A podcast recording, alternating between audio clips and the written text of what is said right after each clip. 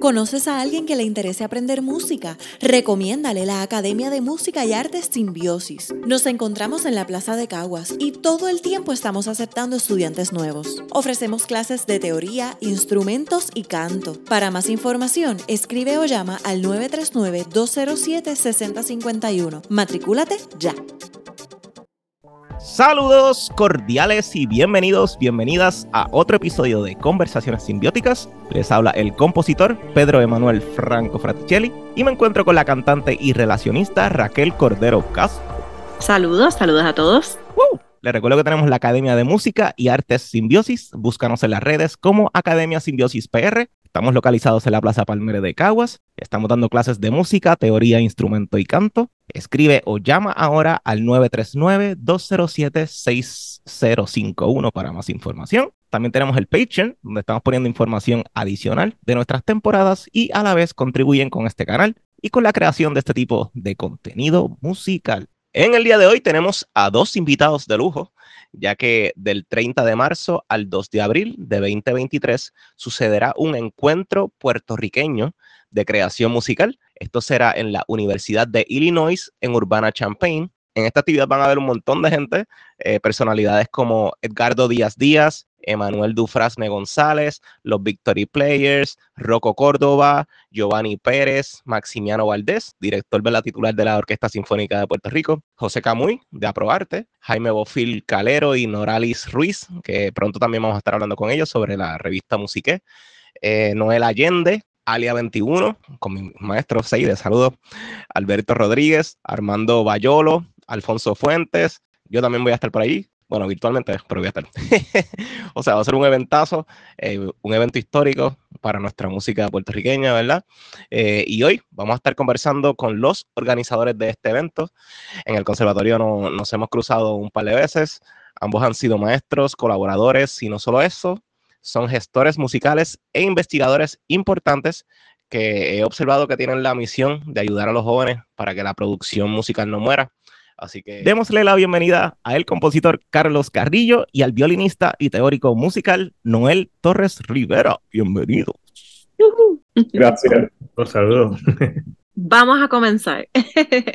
Háblenos un poco, ¿verdad?, sobre ustedes para que la gente los conozca eh, ¿verdad? Ya Pedro hizo la introducción de composición o violinista, así que queremos saber un poco de ustedes. Carlos, comenzamos contigo. Pues bien, este, yo soy compositor, pero también profesor de, música. Eh, fui profesor en el Conservatorio de, Puerto Rico por varios años y ahora, luego del conservatorio, llegué aquí a la Universidad de Illinois en Urbana-Champaign. Llevo ya 10 años acá, o sea, va, va, un buen tiempito ahora. Y pues tenía la inquietud de hacer este tipo de, programación, de traer música de Puerto Rico, de mis compañeros del conservatorio acá a, Illinois. Y por fin, después de muchos intentos, se nos dio ahora hacer este simposio. Ya tenemos el simposio. Qué bien. Y Noel, cuéntanos sobre ti. Sí, eh, yo estudié en el conservatorio bachillerato en ejecución, el violín, como dijo, como dijo Pedro, y entonces luego hice una maestría en, teoría musical y análisis en la Universidad de Temple y un doctorado en teoría musical y análisis también en la, la Universidad de la Ciudad de Nueva York, en el Graduate Center CUNY. Mi trabajo, yo diría como de los últimos cinco años, se ha enfocado en música de Puerto Rico, especialmente la figura de Pontelé, los años 60, música y política, Argentina, España, vanguardia y, otras, y otras cosas por ahí. Y con relación a este proyecto, probablemente de, yo creo que hace años, desde que Carlos y yo nos conocimos en el conservatorio en el 2010, hemos estado hablando de hacer eh, diferentes proyectos, ¿no? Desde, comisiones hasta conciertos, hasta el premier. Entonces, finalmente se dio este proyecto que, que, habíamos estado hablando ya hace un, tiempito también. Así Súper, qué bueno. Pues eso, ¿verdad? Me lleva a la próxima pregunta, que es cómo surge esta iniciativa, ¿verdad? De crear un espacio eh, para la creación musical puertorriqueña y por qué en Illinois. Bueno, eh, básicamente se inició un intercambio entre el Conservatorio y la Universidad de Illinois. Pero sucede que esto fue justo antes de, la pandemia. Eh, eh, tenemos el vuelo y los pasajes y tenemos el hotel ya en Miramar. Todo ya estaba listo. Y antes de irnos, como tres días antes de montarnos en el avión, nos dijeron todo está suspendido, no van a ir a ninguna parte. O sea que cancelaron, este cambio, que ya estaba ready. Eh, este simposio originalmente era en Puerto Rico. Íbamos a hacer un concierto en Puerto Rico y luego el simposio se iba a dar en no sé que era, era primero ir a Puerto Rico con, con el repertorio y luego eh, hacerlo de este lado de acá. esa, fue parte del, del, proyecto, la idea del concepto que teníamos. Cuando, eso, cuando ocurre la pandemia, pues todo se, se detiene y, y, estuvimos ya varios años esperando. o sea que ya va ya, ya en planes. Cuando ya está un poquito las cosas ya calmando, pues comenzamos a trabajar nuevamente. Este, hablé con el compañero para comenzar los planes de, de montar el, el, el, simposio. Y hemos estado ya un tiempito ya, desde el año pasado, llevamos ya reuniendo, discutiendo. Y fue así, que básicamente de esa idea de ese intercambio surge la idea de montarlo aquí. Lamentablemente nos, no vamos a Puerto Rico ahora, quizás de que un año iremos a la isla, pero la, la, de, de, de, aquí no, hasta el momento no vamos. De allá vienen para acá, o sea que viene eh, una representación de convención Alfonso Fuente, Alberto Rodríguez, los profesores vienen para acá y vamos a tocar música de 37 compositores puertorriqueños. O sea que, incluyendo el compañero Pedro, tenemos una pieza ya el uh. sábado que viene de piano. Uh. que ya estaban trabajando eh, la, la, pieza. Eh, eh, y nada, y fue, fue así básicamente que de, de, un proyecto que se cayó, porque por la pandemia, surge este, nuevamente, de montarlo nuevamente y Seguimos ahora con cuatro días de, de, de, paneles, conciertos. Tenemos seis paneles, tres, tres eh, talleres de trabajo, incluyendo uno de bomba, en el Museo de la Universidad, y siete conciertos de música. O sea que, como dije, 37, Alea 21 abre el programa. Uf, el que de hecho, Alea 21 tiene eh, flores y balas esta semana y está ensayando para, para el simposio. O sea que toda esta semana está ensayando hasta los fines de semana esa gente. es más, ahora mismo está ensayando. Exactamente. Y de, de, ahí vienen para acá. O sea que es una cosa bien, bien linda porque yo creo que yo soy un poquito más viejo que, que, que el compañero Noel.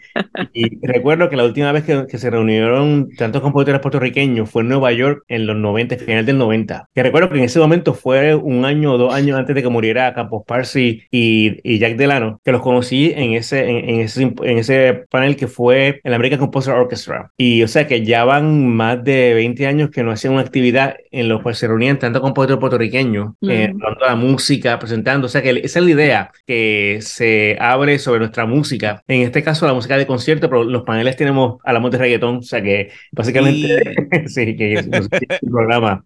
Eh, básicamente todo lo que se crea en la isla, eh, de los espacios que hay que crear para que se hable de nuestra música. O sea que esa fue, esa fue básicamente la idea. Y pues Noel ha estado trabajando con los paneles y él puede hablar más de eso. Sí, fue, yo creo que lo, lo, de la idea de los paneles fue bastante orgánico. Eh, originalmente cuando Carlos y yo hablamos de esto, pues pensamos, bueno, pues va a ser un, un encuentro, va a haber conciertos, hay, hay una gente que está confirmada, otra gente que no, vamos a ver cómo hacemos. Entonces, eh, también comenzamos a hablar con, con uno de los compañeros de, de Carlos en Illinois, con um, Mike Silvers, y yo creo que fue también el que quizás como que no, no empujó un poquito a decir, bueno, pero si ya van a hacer esto, pues entonces hagan, hagan que tengan un componente académico un poco más formalizado. Entonces ahí fue que decidimos eh, hacer el, el, el, Call for Papers y, y, entonces empezar a traer, digamos, a agrupar un grupo de pequeño, pero sigue siendo un grupo de, de, académicos ¿no? que están estudiando en la música en Puerto Rico, haciendo estudios musicales puertorriqueños. Y, y así más o menos fuimos armando la cosa. Entonces, pues tuvimos esta idea también de, de traer a, a, personas que ya llevan trabajando en el campo hace, hace varias, varias décadas, como por ejemplo Cato Díaz Díaz, eh, Dufrane. Entonces, también eh, ponerlo también en, en, diálogo con el trabajo que están haciendo personas, pero que, que entraron, digamos, al campo como yo mismo en la última década y que están haciendo un trabajo un poco más, eh, digamos, en el momento, ¿no? En términos de, de, la línea de investigación que están llevando. Pero, pero sí, o sea, es como, como dice Carlos, es algo como yo no lo he vivido, Carlos lo vivió en los 90, este, para mí algo eh, muy especial, ¿no? El poder el juntar ese grupo de, no solamente de música, de repertorio, compositores, pero también de académicos, que lamentablemente usualmente estamos trabajando, digamos, independiente uno del otro y como aislado en, en, cada uno de los contextos y la, la línea de investigación, pero eh, hace falta un poco más establecer ese diálogo, juntarlo en un mismo espacio y... y... Me alegro un montón que eh, aprecian y entienden la importancia de incluir a los veteranos, pero también incluir a los jóvenes y que ambos se conozcan y ambos tengan el mismo objetivo. Al final del día, lo que queremos es hacer música y que haya mejores condiciones para los músicos y que, uh -huh. esto, y que esto siga. Eh, y hay mucha gente que tal vez en Puerto Rico no lo entiende, ¿verdad? Pero es bonito que incluyan a tantos compositores y fuera de Puerto Rico. Lograr, si lograrlo en Puerto Rico es difícil, no me imagino lograrlo fuera de Puerto Rico. Creo que es una hazaña bastante novel, por decirlo de una manera. Sí, no, este, eh, dos cosas sobre eso. Una es que cuando preguntas por qué lo hicimos en Illinois, eh, básicamente como soy profesor aquí, pues puede, eh, se, se, da el espacio que a veces en Puerto Rico no se da eso y aquí puede conseguir el espacio de que convencer a, la universidad de que pusiera fondos, convencer al conservatorio que nos ayudó muchísimo y muchas fuentes, eh, los Victory Project en Massachusetts, o sea, que fuera un, se dio el espacio aquí para poder hacerlo. Pero esperemos que podamos hacerlo en Puerto Rico en un momento también, este, un junte de, de todo lo que están trabajando.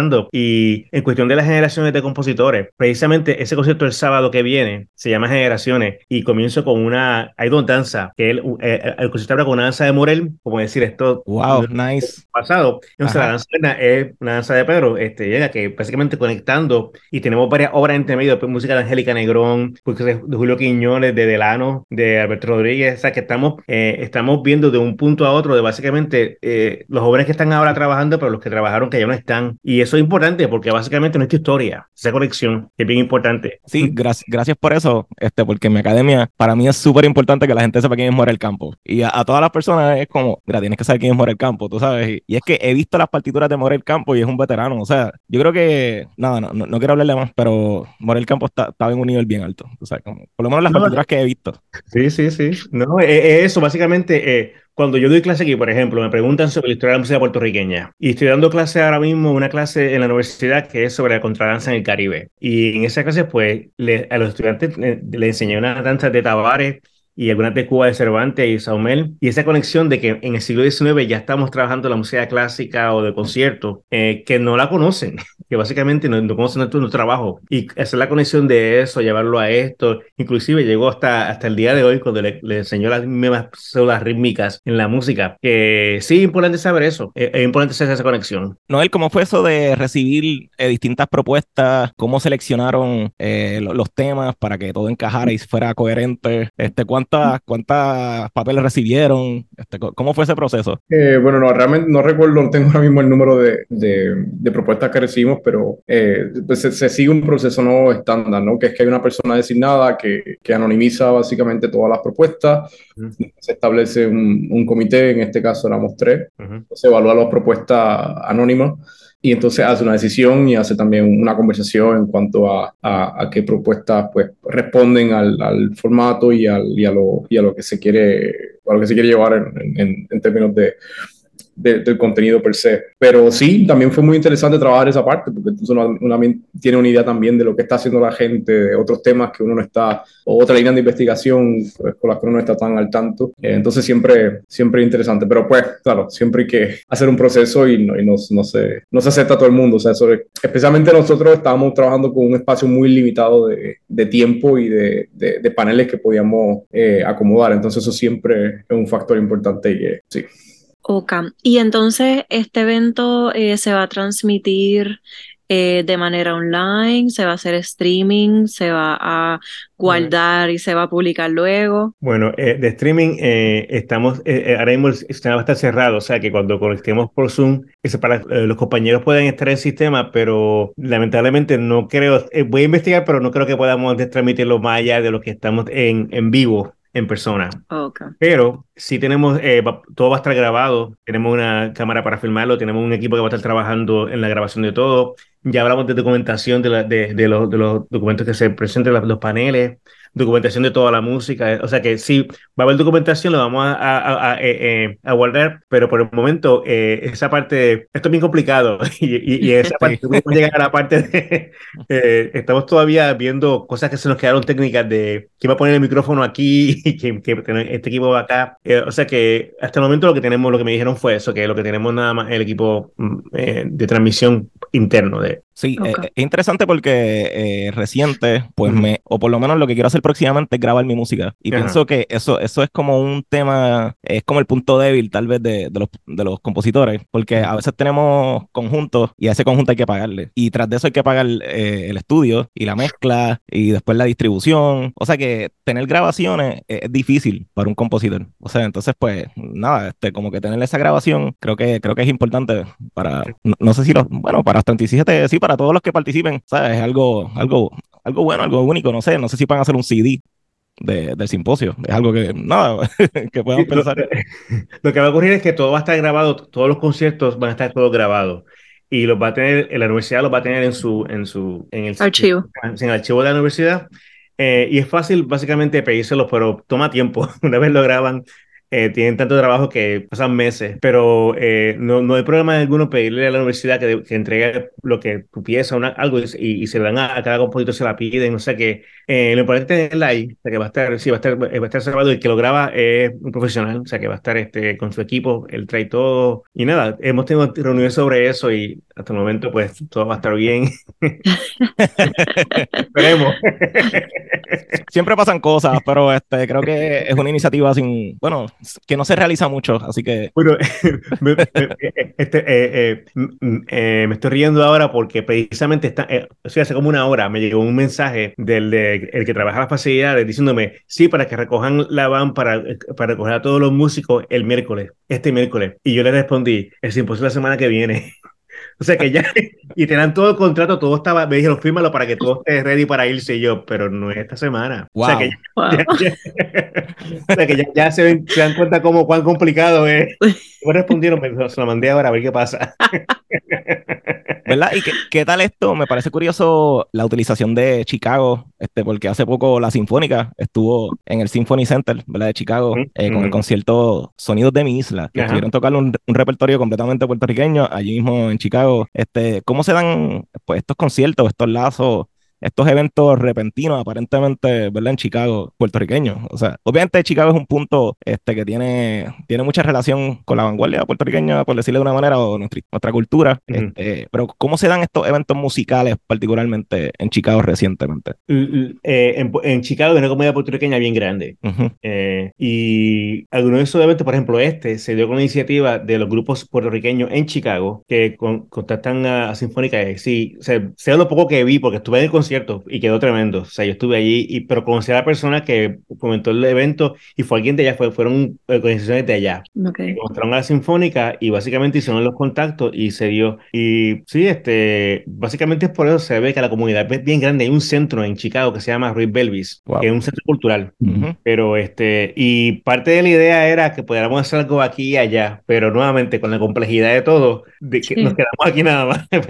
porque eh, Urbana Champaign está a dos horas, es como ir de San Juan a Ponce, digamos. Está como de hora eh, al sur de Chicago. Que yo sí, okay. bueno, tengo que ir a buscar unas cosas allá, buscar a, a gente que viene y a los barriles de bomba hay que buscarlos también. lo hemos prestado. Pero sí, es una comunidad bien grande. Y estos eventos, pues, esper esperamos que se den más. Eh, la meta es eso, que después de esto, pues, eh, hacer los lazos y, y, conectar y, y hacer. Eh, las comunidades puertorriqueñas aquí, por ejemplo, el grupo Victory Play, no sé si viste el concierto que hicieron en Puerto Rico. Sí, no, no pude ir porque ese mismo día había un concierto de la academia, este, pero me invitaron. Eh, Camuy me invitó, no pude ir. Ah, por ejemplo, ese grupo, Victory Players, la razón por la cual se invita para este simposio es que la, en la comunidad que ellos viven, que es Holyoke, Massachusetts, tiene el porcentaje más grande en todos los Estados Unidos de puertorriqueños. O sea, wow. el pueblo, creo que es el 55% de la población es puertorriqueña. Sé que es la mayoría wow. del pueblo. Y por eso se creó este proyecto y se lo llaman el Puerto Rico y tienen todo esto de pero sí, esas comunidades también activas, también este, orgullosas de sus raíces, y, y, pues a ver si podemos hacer más.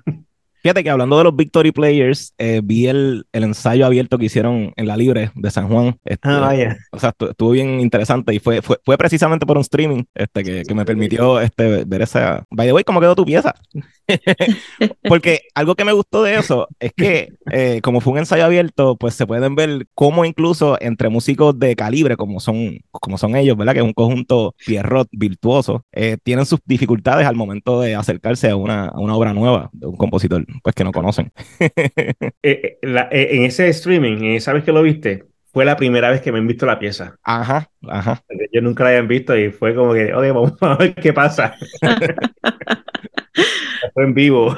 Por eso lo digo, como que ese encuentro entre veteranos y aún así hay sus dificultades técnicas a la hora de montar una obra nueva. Sí. Aún los dos siendo pues veteranos y profesionales. O sea, como que hay, hay sus dificultades. Sí, sí, no, de, siempre, siempre, pasa porque básicamente al ver una pieza nueva, lo más importante ni siquiera son las notas y es entender lo que está ocurriendo. Uh -huh. uh, por ejemplo, ahora cuando la semana que viene hay una pieza de Luis Quintana, que es uno de mis compositores favoritos puertorriqueños, eh, eh, increíble, pero le di la música al chelista hoy, se la envié, porque básicamente ya llega el miércoles que viene para montarla con el director, eh, que es la misma de Victory Players, pero este, ella le dije, puedes tocar el viernes para montar el concierto para el sábado. Y me dijo, no, déjame enseñar el miércoles para entender la pieza, vemos el viernes, porque yo sé que ya pude tocarla, pero básicamente la idea es tener dos días para poder pensar la música este, y trabajarla. Pero básicamente van a tener dos días y después conciertos. Eh, y lo pueden hacer en la parte, una vez entiende el concepto de la pieza, ellos tocan lo que sea, pero es, es conceptual. Súper.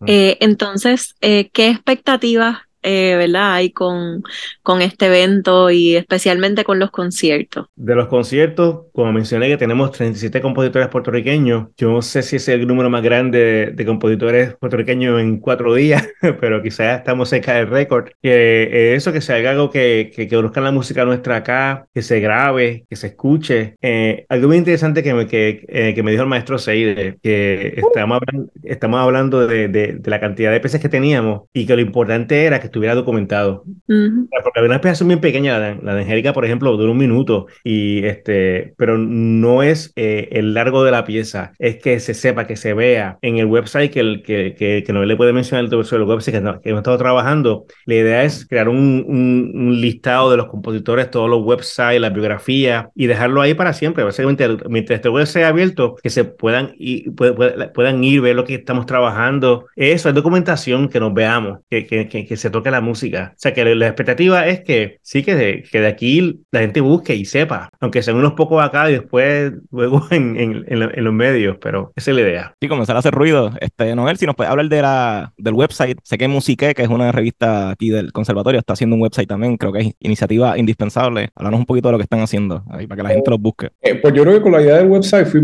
fue, un poco también así back and forth con eso, no, no estábamos seguros cómo íbamos a, hacer el programa, si íbamos a hacer un PDF para imprimir, si vamos a tratar de hacer una adicción. Entonces, una de, de, las personas que trabaja en la universidad con, con Carlos, pues sugirió lo de, lo de hacer un website, tener toda la información digitalizada en ese, en ese, en ese formato.